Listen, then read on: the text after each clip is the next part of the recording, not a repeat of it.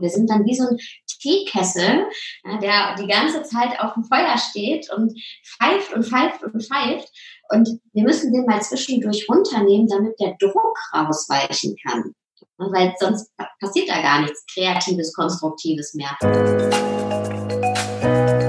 Wir kennen alle die Tage, an denen mal wieder Land unter ist. Hunderte E-Mails, Calls und Meetings. To-Do-Liste wird immer länger. Wir wollen noch zum Sport, mit der Freundin etwas unternehmen, einkaufen gehen und, und, und. Wir sind richtig angespannt, richtig im Machermodus. Doch wir merken, dass es uns keinen Spaß macht, sondern eher uns stresst. Wir sind gereizt und würden gerne am liebsten flüchten. Wir denken, eine Pause ist jetzt das Letzte, was wir gebrauchen können. Doch wieso genau in diesen Momenten Entspannung so wichtig für uns ist, darum geht es heute in dieser Folge. Und damit herzlich willkommen zu Rebellisch Gesund. Mein Name ist Jonas Höhn und ich bin der Gründer der Detox Rebels. Wir unterstützen Unternehmen dabei, eine gesunde Unternehmenskultur mit gesunden Mitarbeitern im Alltag umzusetzen und auch wirklich zu leben. Mit voller Leidenschaft, denn Passion eats Knowledge for Breakfast. Heute ist eine der führenden Achtsamkeitsexperten Deutschlands zu Gast. Sarah Desai. Mit ihrem Podcast The Mindful Session erreicht sie über eine Million Hörer. Wir haben darüber gesprochen, welchen Einfluss Ruhepausen auf unser Wohlbefinden, auf unsere Leistungsfähigkeit und unsere Stimmung haben wie konkret und einfach der Atem uns im Alltag helfen kann, wenn wir ihn mal bewusst wahrnehmen und auch einsetzen.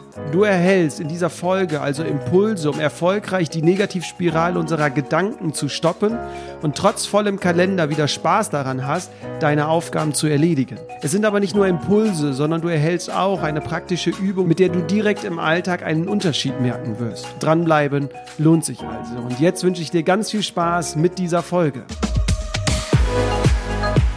Rebellisch gesund.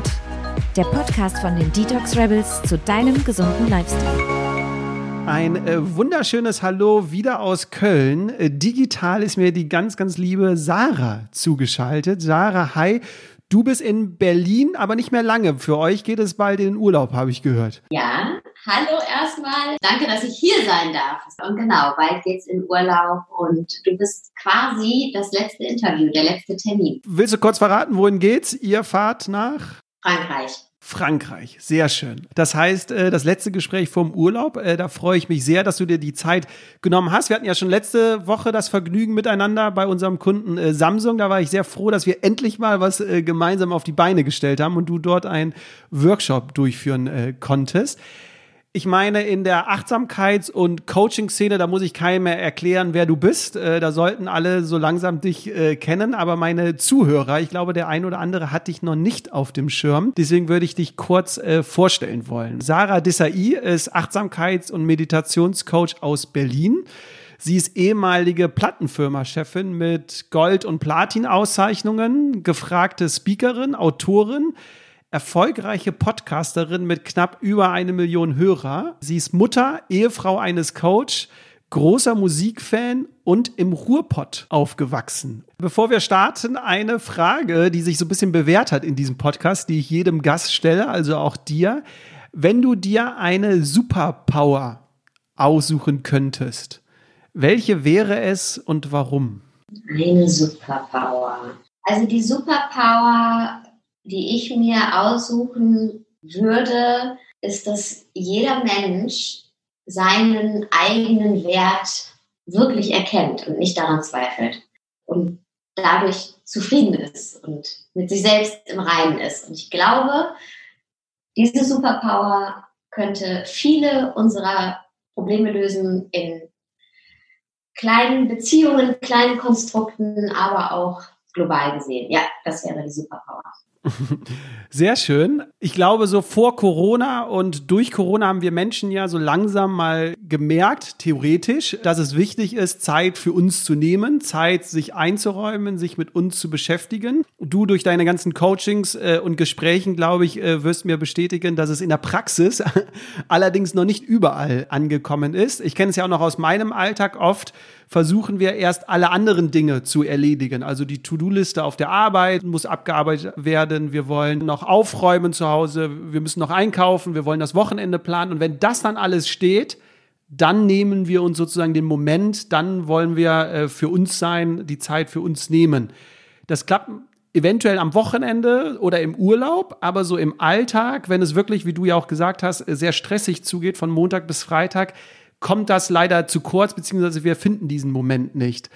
Warum ist es aber so wichtig, gerade in diesen Zeiten, also gerade wenn wir denken, es ist um uns herum so turbulent, so chaotisch, dann ist es aber so wichtig, uns trotzdem die Zeit zu nehmen. Warum ist das so? Weil wir uns sonst komplett verlieren in den Turbulenzen um uns herum. Ja, weil wir ja diesen Reizen ausgesetzt sind, diesen Anforderungen, die an uns gestellt werden.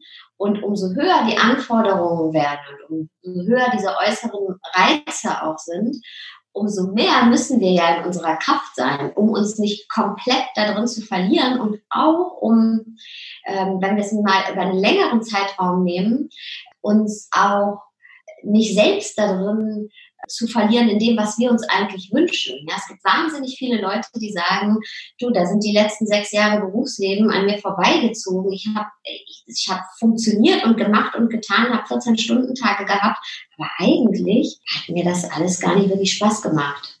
Und ist auch nicht wirklich das, was ich mir vorgestellt habe. Aber ich war so drin in der Maschine, ja. Wir sind so schnell drin in diesen Systemen, ja, und finden dann unseren Platz in diesem System und das bewegt sich dann und wir bewegen uns mit.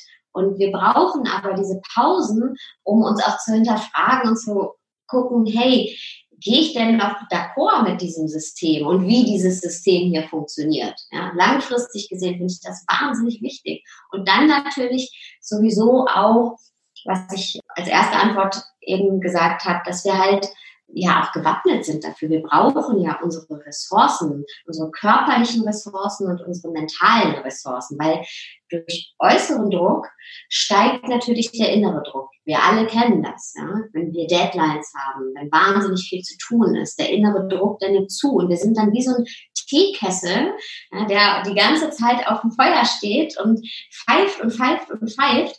Und wir müssen den mal zwischendurch runternehmen, damit der Druck rausweichen kann. Weil sonst passiert da gar nichts Kreatives, Konstruktives mehr. Und deswegen ist es einfach genau in den Momenten, in denen wir meinen, ich, äh, ich habe jetzt keine Zeit rauszugehen, ich habe jetzt keine Zeit irgendwie Sport zu machen oder spazieren zu gehen oder laufen zu gehen. Doch genau das ist die Zeit, die wir dann brauchen, ja, um dann uns wieder mit einer frischen Perspektive an die Arbeit setzen zu können und an die To-Do-Liste setzen zu können. Wenn wir mal das Ganze im Außen für einen Moment ruhen lassen und wieder bei uns einchecken, dann können sich auch, wenn wir zurückkehren an unseren Schreibtisch, unerwartete Lösungen auftun, die wir vorher gar nicht gesehen haben, weil unser Sichtfeld so verengt war und wir nur noch das Problem gesehen haben. Es gibt ja die kurzzeitige Lösungstherapie, die das sehr schön beschreibt. Ja, die, wir sehen nur noch das Problem, wir sind dann in einer Art Lösungstrance. Ja, es geht dann nur noch um diese To-Do-Liste oder nur noch um diesen einen E-Mail-Verkehr oder nur noch um die Präsentation, die abgeschlossen werden muss. Wir sehen nichts anderes mehr. Aber oft tun sich dann keine Lösungen auf. Ja, wir müssen aus dieser Problemtrance raus und rein in eine Lösungstrance. Und dafür müssen wir aber auch unser Sichtfeld erweitern wieder. Du hast jetzt äh, zwei schöne äh, Sachen gesagt. Einerseits, um den Druck rauszunehmen, um wieder leistungsfähig zu sein, beziehungsweise kreativ zu sein. Ganz am Anfang, und darauf möchte ich jetzt noch ein bisschen mehr eingehen, hast du aber auch gesagt, um wieder Freude und Spaß irgendwie dabei zu haben. Und ich habe mich letztens selbst erwischt im Alltag, weil ähm, ich habe Freunde zum Grillen eingeladen fürs Wochenende und es war ein stressiger Tag vorher und ich bin dann gehetzt, also ich habe es selbst gemerkt, gehetzt zum Supermarkt, weil ich ja dann noch Fleisch, Gemüse, alles irgendwie einkaufen wollte. Und ich habe selbst gemerkt, obwohl ich ja mich auf ein freudiges Ereignis freuen konnte, war ich mega gestresst im Supermarkt und ich war richtig so negativ und habe mir gedacht, warum hast du jetzt die Freunde eingeladen und und und und da habe ich selbst für mich gemerkt, ich habe mir nicht diese Pause, nicht diese Entspannung gegönnt, weil das ist ja total irrsinnig, Sachen zu machen, aber keinen Spaß daran dann zu haben, weil man so gestresst war. Absolut. Wir können uns auch zum Beispiel im Urlaub total stressen. Ja?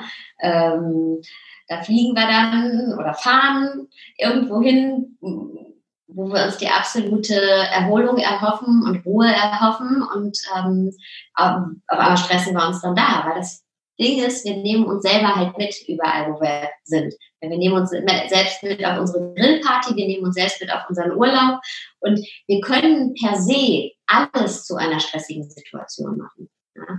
Es gibt ein schönes Zitat, ich weiß nicht von, ich glaube von Osho oder Buddha, die Stille, für die wir in den Himalaya fahren müssen, das ist nicht unsere Stille, das ist die Stille vom Himalaya. Aber die Stille, die wir mitten auf einem überfüllten Marktplatz finden, das ist unsere Stille. Und wenn du dann einkaufen bist für deine Grillparty, das heißt nicht, dass du dann ähm, sagst, ach nee, ich, ich serviere nichts, ich gehe nicht einkaufen, dann habe ich weniger Stress, sondern dass man doch einkaufen geht, aber kurz innehält vielleicht auch im Laden und sagt, hey, genauso wie du es getan hast, ganz ehrlich, es ist alles nicht so wild und ich will eine gute Zeit haben. Und ich atme jetzt hier mal ein paar Mal tief durch und nehme mich mal ganz kurz raus aus dieser stressigen Situation und wechsle vielleicht auch kurz die Perspektive, ja, Vogelperspektive. Und ähm, dann wirst du wahrscheinlich selber gemerkt haben, dass es auf einmal viel ruhiger wurde. Das heißt, wir können festhalten, Entspannung äh, dient dazu, wieder Freude und Spaß an den Sachen zu haben, um wieder kreativer zu werden, zu leistungsfähiger zu werden. Da gibt es ja jetzt auch verschiedene Methoden äh, für, um sich zu entspannen. Ähm, du hast einige ja schon erwähnt, ob es jetzt das Meditieren ist. Viele gehen spazieren, machen Sport, äh, lesen Bücher oder hören Musik. Eine Methode, die du jetzt mir ja auch äh, nahegelegt hast in diesem Fall, äh, wäre ja das, das Atmen sozusagen, was man ja auch wunderbar im Supermarkt äh, machen kann. Kannst du da ein bisschen äh, tiefer eingehen, wie konkret dieser Atem uns jetzt ähm, helfen kann im Alltag in solchen Situationen? Also warum ist er dann so nützlich für uns und auch so einfach ja eigentlich? Einfach ist er natürlich, weil wir eh atmen. Ja? Atmung hat ja äh, in erster Linie eine Überlebensfunktion. Wenn wir aufhören zu atmen, fallen wir um. Bedeutet im Umkehrschluss, wir sitzen ja hier alle, äh, wir atmen, wir können das, wir machen das tagtäglich. Wir können wahrscheinlich nichts so gut wie das Atmen. Das heißt, wir müssen uns gar nichts Neues antrainieren. Wir müssen einfach nur bewusster atmen. Und wenn wir wirklich bewusst und tief atmen, dann hat das ganz, ganz viele Benefits. Zum einen senken wir unsere Pulsfrequenz, ja, gerade wenn wir in Stresssituationen sind, ist der Puls, der rast. Und ähm, durch bewusstes Atmen können wir die Pulsfrequenz runterfahren. Wir können den Blutdruck runterfahren.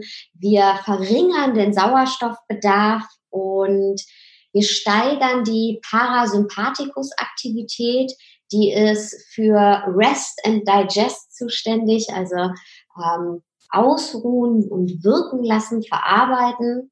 Das äh, Gegenstück ist der Sympathikus, der für Fight or Flight zuständig ist, der oft zu Anspannung führt. Und ähm, durch bewusstes Atmen vermindern wir die Sympathikusaktivität und steigern die Parasympathikusaktivität. Du hast mal in einem Interview, ähm, ich habe da mal ein Zitat äh, rausgesucht, du hast mal gesagt, das passt ja, glaube ich, auch jetzt ganz gut dazu. Atmen ist eine Pause von dir selbst und Atmen ist der Spiegel unseres Wohlbefindens. Kannst du uns das nochmal kurz erklären, was du damit genau meinst? Ja, der Atem ist ein direkter Spiegel unseres geistigen Wohlbefindens und unseres körperlichen Wohlbefindens. Denn wenn du zum Beispiel einen Anruf bekommst und du bekommst eine schlechte Nachricht, dann wird direkt dein Brustraum eng, ja, die Atmung wird flach zugeschnürt und das wiederum hat natürlich einen direkten Einfluss auf dein gesamtes Körpergefühl. Ja, ähm, jede äußerliche Muskelanspannung führt auch zu einer inneren Anspannung.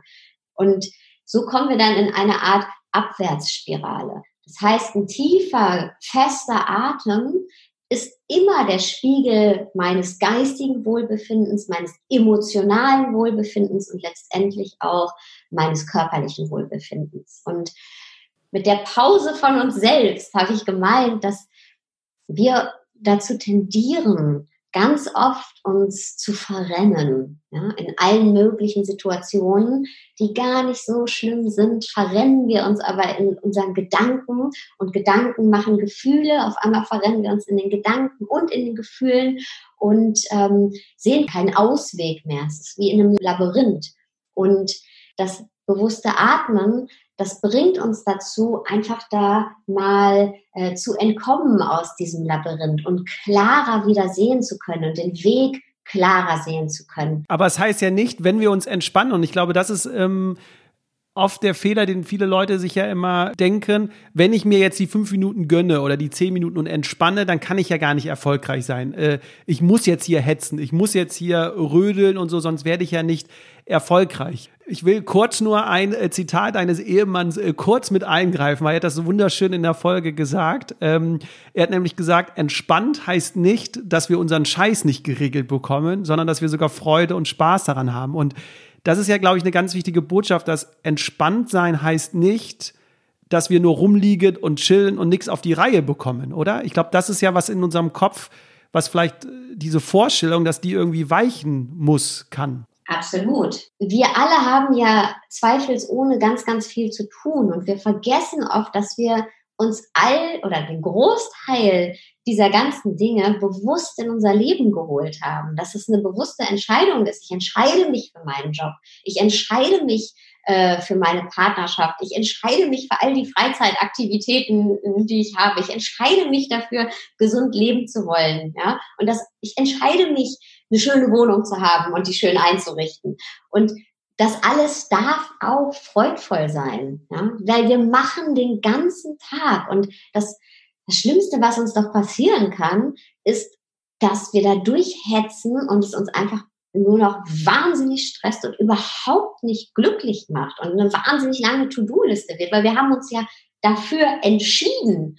Und deshalb ist es so wichtig, auch das wahrnehmen zu können, was wir da überhaupt alles machen und die Benefits mitzunehmen, ja, und das Freudvolle mitzunehmen. Und das kann ich eben nur, wenn ich aufhöre, ständig zu rennen.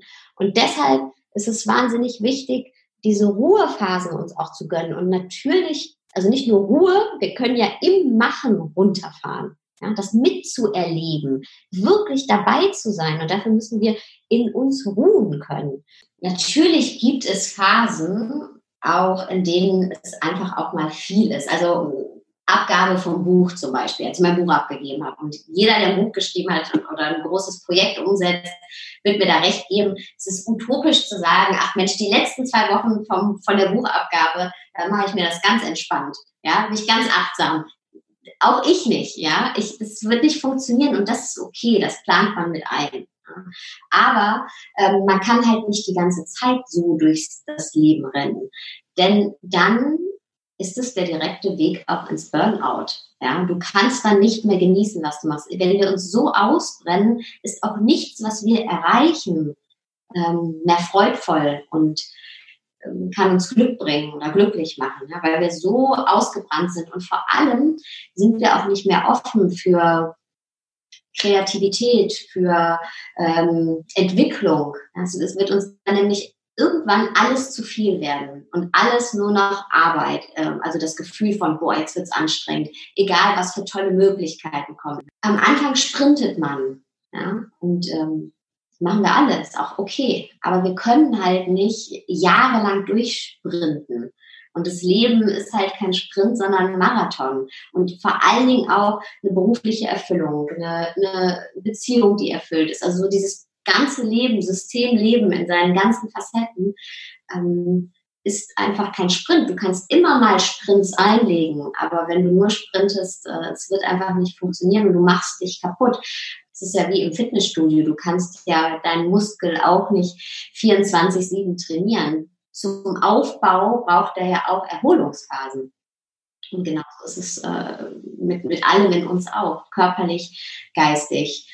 Ähm, wir brauchen eben Anspannung und Entspannung. Letzte Woche bei dem äh, Workshop hast du es so wunderschön gesagt. Der Atem hilft im Alltag so auch diese ähm, Abwärtsspirale so zu durchbrechen. Und ich glaube, das ist das, was ich glaube ich viele Zuhörer oder auch ich äh, sofort im sofort im Kopf hatte, dieses, ähm, es kommt ein negatives Ereignis irgendwie äh, oder ein negativer Reiz und auf einmal wird dann die Stimmung und das Gefühl ganz anders und auf einmal äh, sind wir irgendwie ganz weit unten und befördern uns so nach unten und da hast du so schön gesagt, der Atem durchbricht das so einmal. Ne? Das heißt, wenn wir irgendwie von Termin zu Termin hetzen, eine E-Mail nach der anderen äh, beantworten, können wir mal kurz mit dem Atem so die Kette der Gedanken da oben einmal durchbrechen. Ja, das ist eine Musterunterbrechung, die wir dann machen. Ne? Wir sind ja dann in, in dieser Spirale drin Und wir müssen irgendwo aussteigen. Es ist wie so ein Kreisverkehr, ja, dem wir die ganze Zeit wie wild rumfahren und finden keine Ausfahrt. Und wir müssen irgendwo mal kurz rausfahren, um dann neue Wege wieder zu finden. Und dabei hilft uns der Atem, genau. Und es hat auch mit biologischen Prozessen zu tun. Wir haben ja sehr, sehr viele Gedanken und einige der Gedanken schicken Botenstoffe an unseren Körper. Ja, und unser Körper produziert dann Körpergefühle dazu. Und wenn ich einen angespannten Gedanken habe, dann produziere ich auch das passende Körpergefühl dazu. Ne? Es wird eng in der Brust, ich ziehe die Schultern zusammen und äh, werde angespannt, vielleicht auch, kriege auch Angstzustände. Das ist bei jedem Menschen unterschiedlich, natürlich auch je nach Situation. Und Dabei bleibt es dann nicht, sondern unser Gehirn bestätigt dann ähm, dieses Körpergefühl, dieses angespannte, negative Körpergefühl mit weiteren passenden, eben negativen, angespannten Gedanken. Und so sind wir halt in dieser Spirale, in dieser Abwärtsspirale drin. Und da ähm, müssen wir uns kurz rausholen, ne? eine kurze Musterunterbrechung. Und da können wir eben ansetzen, entweder beim Geist, bei den Gedanken, da gibt es von Viktor Frankl ein sehr, sehr schönes Zitat. Hm, zwischen Reiz und Reaktion liegt ein Raum und in diesem Raum liegt unsere Freiheit. Ja, der Chef ist gestresst, sagt, hey, das muss jetzt hier heute alles fertig werden. Ja, und das empfangen wir dann diesen Reiz und haben jetzt die Möglichkeit, direkt total gestresst und angespannt zu werden, weil wir, weil der Gedanke da ist, oh Gott, oh Gott, wie soll ich das alles schaffen? Und wenn ich das nicht schaffe, dann werde ich vielleicht gekündigt und ähm, oder das ganze Projekt geht nach hinten los und ich entblöße mich hier als jemand, der den Aufgaben nicht gewachsen ist, deren sie oder ihnen gestellt werden. Oder man setzt sich ganz kurz hin und hinterfragt sich und sagt, okay, der Reiz ist reingekommen, aber muss ich jetzt solche negativen Gedanken haben? Ja, muss ich wirklich jetzt in die absolute Panik verfallen? Ja, zwischen Reiz und Reaktion liegt ein Raum. Also dieser Raum kurz innezuhalten und gegenzuchecken und nicht sofort in eine Reaktion ähm, reinzuspringen. Da können wir ansetzen. Es fällt aber einfach manchmal sehr, sehr schwer, sich dann hinzusetzen und zu sagen, okay, stopp, ich bin jetzt hier mal ruhig und überleg mal und suche mir mal den Raum ja, in meinem Kopf. Und deswegen ist es einfacher oft, körperlich anzusetzen. Und bei den bei dem Körpergefühl anzusetzen und dann versuchen, ein positives Körpergefühl zu erzeugen oder zumindest ein entspannteres Körpergefühl zu erzeugen. Und da hilft dann der Atem. Das ist oft der einfachere Weg, weil wir schneller Access zu unserem Körper haben, oft als zu unserem Geist, weil der oft sehr, sehr verstrickt sein. Das hast du jetzt äh, sehr schön gesagt und ich würde dich jetzt einfach nur kurz bitten, weil ich möchte ja nicht nur in der Theorie bleiben, sondern vielleicht auch kurz äh, in die Praxis. Ähm, wie sähe denn jetzt eine solche kurze Atemübung aus? Äh, vielleicht kannst du die nur mal kurz äh, erklären und dann äh, wissen die Zuhörer und Zuhörerinnen, was sie beim nächsten Mal dann machen können, wenn sie wieder dieses Gefühl haben, oh Gott, der Chef äh, war da und bevor wir richtig gestresst und negativ wären, atmen wir einmal kurz tief ein und aus. Also es gibt eine Übung, die 478 Atemtechnik. Die ist ähm, extra dafür, um uns zu entspannen. Ist übrigens auch super, wenn ihr Schlafprobleme habt, also Probleme beim Einschlafen. Ist aber auch total geeignet für den Alltag. Und die geht folgendermaßen. Ihr atmet ein, und zwar durch die Nase in diesem Fall, auf vier Zähler. Ich mache es einmal hier mit. Beschreibe es aber kurz vorher. Wir atmen ein auf vier Zähler durch die Nase, halten dann die Luft an auf sieben Zähler und atmen auf acht Zähler durch den Mund wieder aus. Also vier Zähler einatmen durch die Nase, auf sieben Zähler die Luft anhalten und auf acht Zähler durch den Mund wieder ausatmen. Einatmen durch die Nase. Eins, zwei, drei, vier. Jetzt die Luft anhalten. Eins, zwei, drei, vier, fünf, sechs, sieben. Und jetzt ausatmen durch den Mund. Eins, zwei, drei, vier, fünf, sechs, sieben, acht. Und ihr könnt das für euch, damit das mit dem Zählen nicht so schwierig wird, einfach pro Sekunde einen Zähler machen. Das ein paar Durchläufe machen und ihr werdet merken, wie ihr einfach viel, viel ruhiger werdet. Vielen Dank, äh, Sarah. Ich glaube, das Schöne daran ist ja auch im Vergleich zum Beispiel, wenn wir unsere Muskeln trainieren wollen oder andere Sachen, wir merken ja direkt einen Effekt bei diesen Übungen. Ne? Also beim Sport oder so müsste ich jetzt ein paar Wochen warten, bis ich da was merke. Beim Atmen, ich hoffe, euch äh, da draußen äh, geht es genauso, dass man jetzt direkt spürt, äh, wie man zur Ruhe gekommen ist, den Puls äh, reduziert hat, also die Pulsfrequenz. Ähm, von daher eine schöne Übung, wie du ja gesagt hast, nicht nur im Alltag auf der Arbeit, sondern auch vielleicht vorm Schlafengehen. Also wer da Probleme hat, kann das ja mal ausprobieren und einfach mal äh, für sich ja gucken, wie es läuft. Ähm, wir haben jetzt ja über den Atem sehr ausführlich äh, gesprochen. Das ist ja eine, ich würde jetzt mal sagen, eine kurzfristige Methode, um im Alltag ähm, sich diese Entspannung zu gönnen, ähm, also das Problem kurzfristig äh, zu lösen. Eine andere Strategie wäre es ja auch langfristig, wie du es ja auch gesagt hast, das Leben ist kein äh, Sprint, sondern ein Marathon, versuchen, wie schaffe ich es langfristig ja auch entspannt zu sein, ähm, sodass vielleicht das ein oder andere Problem gar nicht erst auftaucht, sondern ich schon die Ursache bekämpft habe bewegen wir uns da dann so Richtung Glaubenssätze und, und Werte in unserem Kopf? Ähm, hast du da irgendwie so einen, so einen ersten Schritt? Ich meine, das Thema ist ja ganz groß, wie wir diese Blockaden dann irgendwie auflösen können oder wie können wir uns da, ja, wie können wir da den ersten Schritt machen? Ja, das ist langfristig und ähm, hat durchaus mit Glaubenssätzen zu tun. Wenn wir jetzt mal ganz zurückgehen, dann glauben wir halt oft, entweder ich genüge nicht so wie ich bin, ich muss mich extra anstrengen, um gute Ergebnisse zu liefern. Ähm, ich muss ganz besonders viel tun, um geliebt zu werden.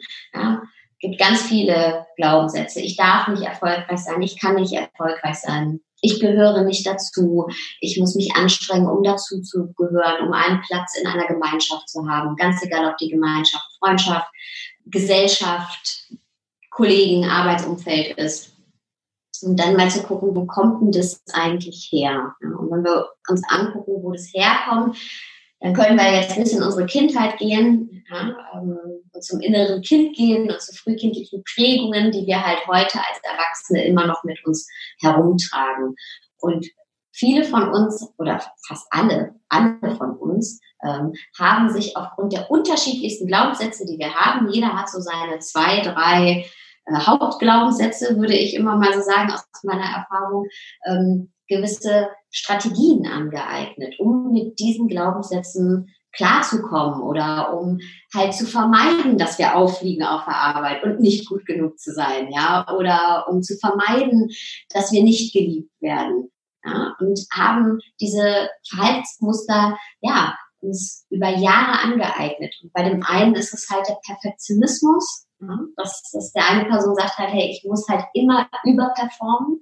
Ja, die, äh, ich darf mir keine Fehler erlauben oder ich bin nichts wert, wenn ich nicht immer 150 Prozent gebe. Beim anderen ist es die Überanpassung zum Beispiel. Überanpasser sind Menschen, die es anderen immer recht machen, die eigenen Bedürfnisse hinten anstellen, auch die eigene Meinung lieber nicht sagen, um nicht anzuecken. Ja, ähm, und so gibt es halt verschiedene, es gibt verschiedene von diesen Verhaltensweisen. Und diese Mechanismen und diese Strategien, diese Verhaltensmuster tragen wir halt mit uns rum, weil wir meinen, hm, damit kommen wir besser klar mit der Welt. Ja? Aber ansetzen, ansetzen müssen wir in unserem Geist, denn die Verhaltensmuster, die wir da an den Tag legen, das sind nur die Symptome. Aber der das, was wir über uns selber glauben, die innersten Überzeugungen, die geformt sind aus unseren Erinnerungen, unseren Erfahrungen, unseren Konditionierungen, ja, das sind die ähm, Ursachen. wir müssen mit Ursachen arbeiten, weil vielleicht kennen es auch die Hörerinnen und Hörer oder auch du. Ja, manchmal haben wir einen, Job zum Beispiel, wo wir merken, boah, der, der, der brennt mich total aus und ich wechsle den Job jetzt ähm, und sind in dem neuen Job, im neuen Arbeitsumfeld, aber irgendwie brennen wir uns wieder genauso aus, weil wir haben halt an den Symptomen rumgedoktert, was auch ja oft okay und gut ist, aber wir haben die Ursache mitgenommen, nämlich unseren Perfektionismus. Und das ist ein sehr, sehr komplexes Thema und da hilft wirklich mir total die Meditation, weil in der Meditation schauen wir uns mal alles an, was in unserem Kopf so ist. Glaubenssätze sind eben Erinnerungen, Konditionierungen, Erfahrungen, Prägungen, all das, was, was, äh, was wir in unserem Leben gesehen und erfahren haben letztendlich. Ja? Spult unser Unterbewusstsein immer wieder ab. Alles, was, was mir im Hier und Jetzt passiert, ja, lasse ich durch riesige Filter laufen. Und diese Filter sind halt gebaut aus meinen Konditionierungen, Erinnerungen, ähm, Erfahrungen, die ich gemacht habe. Und das geht so auf Autopilot, dass ich oft gar nicht merke, was, was mache ich eigentlich und warum mache ich das. Ja? Und in der Meditation schauen wir uns das alles mal an. Und das ist ja oft so ein Fehlgedanke oder so ein Trugschluss, den, den wir haben. Meditation sei nichts zu denken. Das ist genau das Gegenteil. In Meditation darf alles da sein und wir haben mal den Raum, das ganze Zeug, was da oben los ist, uns mal anzugucken und dann mal zu schauen, was davon brauche ich denn heute noch? Oder was davon, ähm, da sollte ich mir bewusst sein, dass ich das habe, weil sich das auf mein Verhalten vielleicht negativ auswirkt. Was davon ähm, darf ich verabschieden ähm, und ersetzen durch was Neues? Ja? Und dann diese Erfahrung und diese Erkenntnisse, die wir in der Meditation auf dem Meditationskissen machen, dann wirklich in unser Real Life, in unseren Alltag integrieren. Und ist komplex, aber ich hoffe, ich konnte es irgendwie. Es ist ja nicht nur äh, komplex, man merkt, es ist auch ein Herzensthema von dir. Und äh, ich habe jetzt nur mal für mich so zwei Schlussfolgerungen mal aufgeschrieben und äh, fand das jetzt durch deine Erklärung, glaube ich, so schön, dass Atmung uns im Alltag helfen kann, vielleicht nicht immer so gereizt, emotional zu reagieren, was wir dann Stunden später, Tage später bereuen, sondern eher äh, sachlich. Und Meditation uns eher hilft, diesen Raum, den du ja angesprochen hast, ähm, ne, wir kriegen einen Reiz, dann gibt es diesen Raum äh, für Freiheit und dann unser Verhalten, dass Meditation uns eher hilft, den Raum sozusagen äh, anzupassen. Also dass wir uns äh, in diesem Raum aufgrund unseren Werten, Erfahrungen dann vielleicht anders verhalten. Ne? Also dass Atmung kurzfristig, Meditation langfristig die Ursache zu bekämpfen, sind ja zwei schöne Methoden, die wir da im Alltag haben. Und hier schon mal die Empfehlung, auch wenn sie erst immer am Ende kommt, äh, bei deinem schönen und tollen Podcast gibt es ja ganz viele Meditationen äh, zu diesen Themen, wo sich der ein oder andere mal vielleicht sich anhören und anschauen kann, ob es was für einen ist oder nicht. Aber das hatte ich jetzt mal so für mich notiert, diese Schlussfolgerung. Und kann man auch Meditation für was Kurzfristiges nehmen, weil ja in der Meditation auch mit dem Atem gearbeitet wird. Aber lang, also man könnte es auch so sagen, wie du es gesagt hast. Und in der Meditation lernen wir uns selbst einfach besser kennen. Ich, ich finde ein Beispiel immer sehr schön. Wir können uns unseren Geist vorstellen wie ein Glas Wasser, was mit Sand gefüllt ist. Und dieses Glas ist die ganze Zeit in Bewegung. Und was passiert, wenn es die ganze Zeit in Bewegung ist? Der Sand und das Wasser vermischen sich und wir sehen nichts. Es wird aufgewirbelt und es nimmt trübe Sicht, man sie kann nicht durchschauen. Wenn wir aber mal das Glas hinstellen, was passiert dann? Dann setzt sich unten der Sand ab und der Sand steht eben für unsere Konditionierung, unsere Filter, unsere Muster. Und oben setzt sich das klare Wasser ab und wir können schauen, wir haben eine klare Sicht. Und das heißt dann nicht, ja, in der Meditation, wenn wir ne, unseren Geist, also das Wasserglas abstellen, dass dann unsere Konditionierungen und unsere Muster und Filter weg sind. Die sind noch da, die, aber die haben sich unten abgesetzt und wir können uns die mal anschauen mit einem klaren Blick und dann überlegen, okay, was davon ist mir dienlich, wo sollte ich vielleicht mitarbeiten, um es loszuwerden oder zu transformieren. Und ähm, genau, und das, das machen wir in, in der Meditation letztendlich. Sehr schön. Ich äh, würde jetzt zum, äh, zum Abschluss äh, gern wieder auf, dem, äh, auf den Unternehmenskontext gehen. Du hast jahrelang oder du betreust immer noch sehr viele Künstler auf deren Weg, dass die einerseits erfolgreich sind, aber auch achtsam mit sich umgehen, damit sie auch immer äh, kreativ bleiben und nicht ausbrennen auf diesem Weg. Das wollen natürlich auch Unternehmen von ihren Mitarbeitern, also denen eine Umgebung, Rahmenbedingungen schaffen, dass die ihr volles Potenzial ausschöpfen können. Was würdest du vielleicht jetzt aus deiner Erfahrung mit deinen ganzen äh, Künstlern, was würdest du vielleicht den Unternehmen gerne mitgeben? Wie können die Rahmenbedingungen äh, schaffen für die Mitarbeiter, dass die nicht ausbrennen, dass die sich wohlfühlen und auch das volle Potenzial ausschöpfen können? Was wäre da vielleicht ein oder zwei Ideen? Nummer eins, wenn wir so etwas implementieren, ja, Achtsamkeit im Unternehmen, ist immer wichtig, dass auch die Chefetage mitmacht. Denn ich kenne es ganz oft von unterschiedlichen Firmen, dass dann gesagt wird, na ja, ihr, na, hier ist jetzt Achtsamkeit, es werden keine E-Mails mehr am Wochenende verschickt. Aber wenn du trotzdem welche bekommst von deinem Chef, wirst du sie trotzdem beantworten, ja, weil der Druck da ist. Also wenn nicht alle an einem Strang ziehen, bringt es überhaupt nichts. Oder anderes Beispiel, gut gemeint ist halt nicht gut gemacht, ja. Ähm, du kannst keine Achtsamkeitsseminare anbieten in, äh, in der Arbeitszeit, aber dann erwarten, während deine Mitarbeiter im Achtsamkeitsseminar sind, die ähm, zuzuschütten mit E-Mails und dann erwarten, dass sie hinterher in der gleichen Zeit das abgearbeitet haben, obwohl denen ja die anderthalb Stunden fehlen, denen sie im Achtsamkeitsseminar waren. Ja, das kenne ich nämlich auch sehr gut. Das ist dann wirklich gut gemeint, wöchentliche Achtsamkeitsseminare anzubieten, aber die Leute liegen in der Meditation oder in der Entspannungsübung, denken sich nur, ach du Scheiße, ey, wenn ich gleich hier aufstehe von der Matte, dann habe ich 100 unbeantwortete E-Mails und muss mich erstmal total an die Arbeit machen und ich weiß, die Deadline steht. Also es muss wirklich ein gelebtes Konzept sein, es muss umsetzbar sein, ne? weil das hat ganz viel auch damit zu tun, ich gebe mir die Erlaubnis oder ich gebe dir die Erlaubnis. Und es hat dann,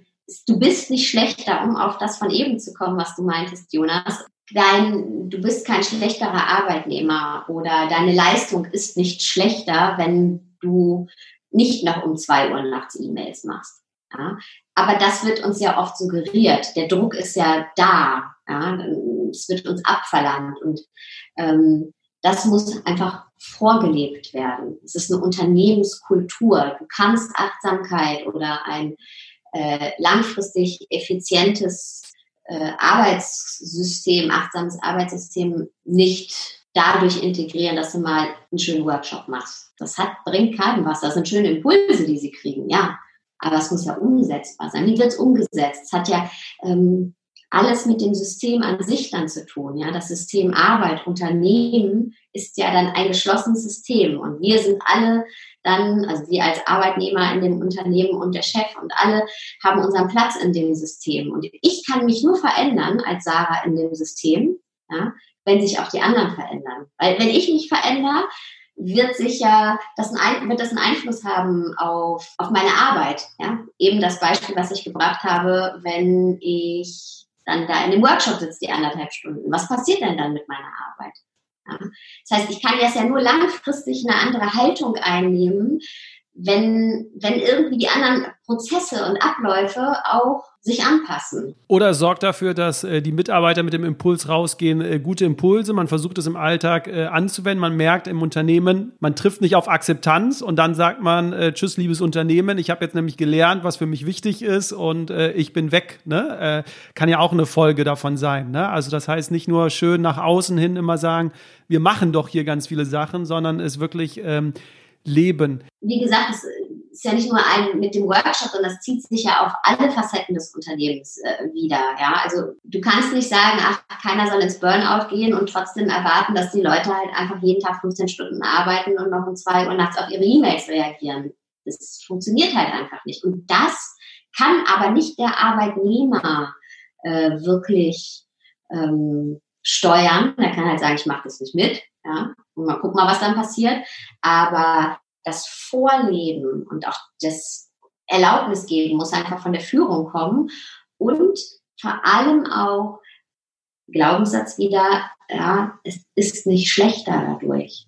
Wir sind nicht weniger effizient dadurch. Es muss, auch da müssen ja messbare Werte her. Ja, es muss ein System implementiert werden, um zu gucken, okay, wie, wie kann man denn überhaupt gucken, wie effektiv und produktiv sind wir? Und ich glaube, das alles haben Unternehmen, nicht alle Unternehmen. Manche sind jetzt schon echt auf dem Vormarsch, aber ich glaube, bei vielen äh, kann man da noch ein bisschen. Was ich aber oft bei Unternehmen mitbekomme, ist eine Herausforderung, sind noch die Konflikte zwischen diesen zwei Generationen jetzt auch, die so aufeinandertreffen. Ne? Wir haben noch die Alteingesessenen, sage ich jetzt mal, und die ganzen Jungen. Und äh, ich finde gerade treffen die sehr stark aufeinander in den Unternehmen. Wie siehst du das? Ich meine, die ältere Generation hat ja noch ganz andere, jetzt sind wir wieder bei Glaubenssätzen, Werte, auch Vorstellungen, was ja nicht falsch ist, ne? aber ja komplett anders sind, als was die Jüngeren angeht.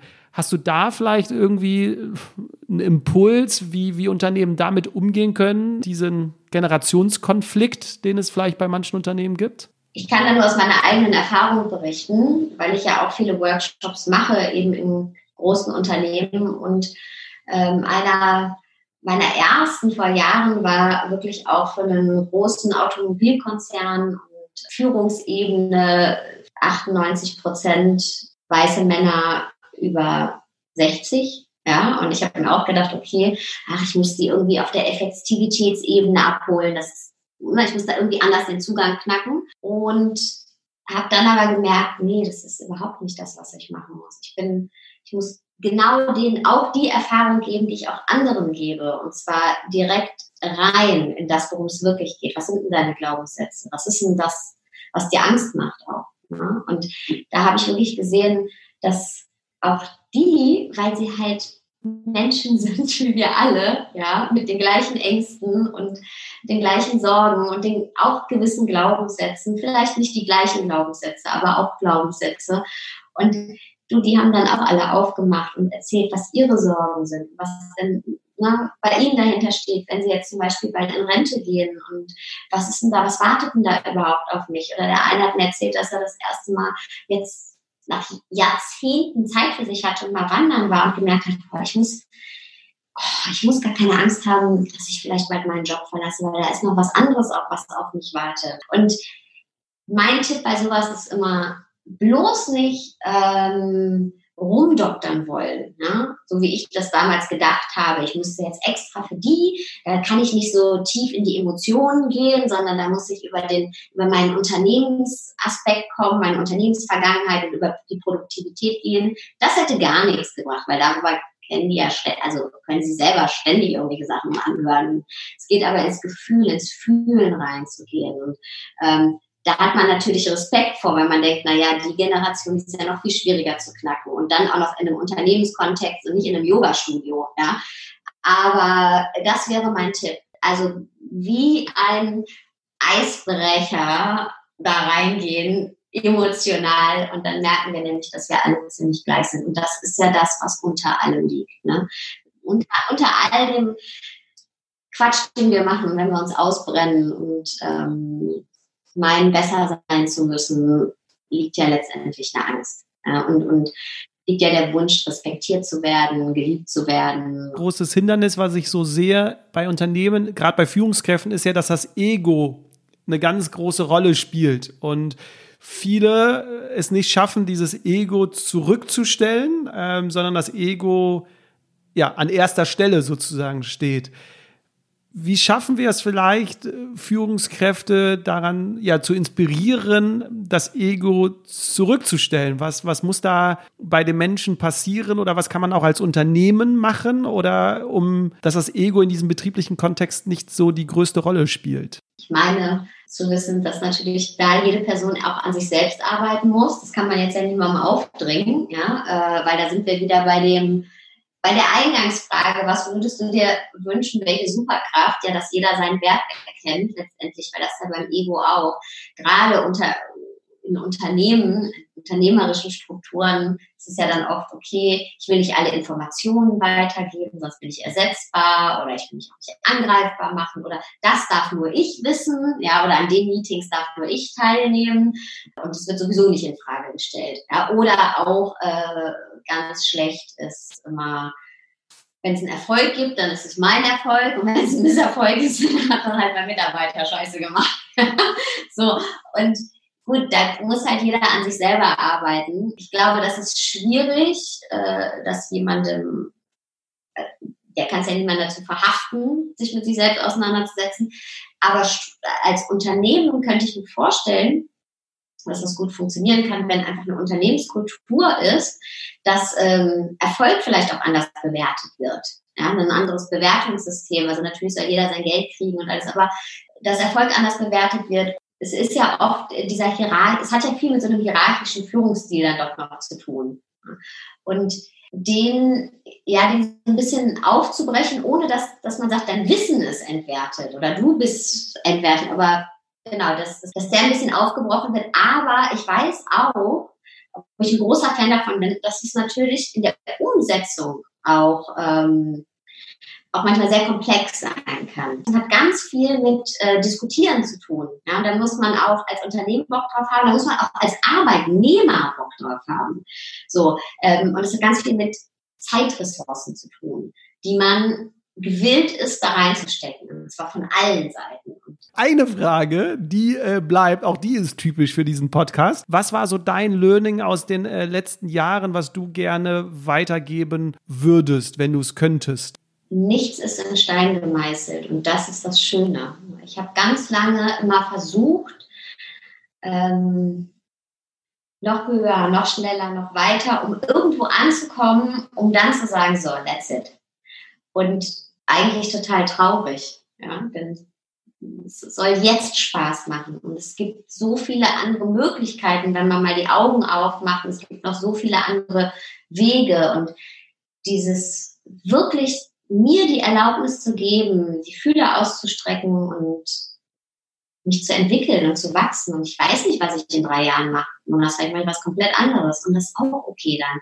Ja, aber ähm, das Leben ist zu kurz, um nur auf ein Ziel hinzuschießen und die ganze Zeit da durchzurennen. Ja?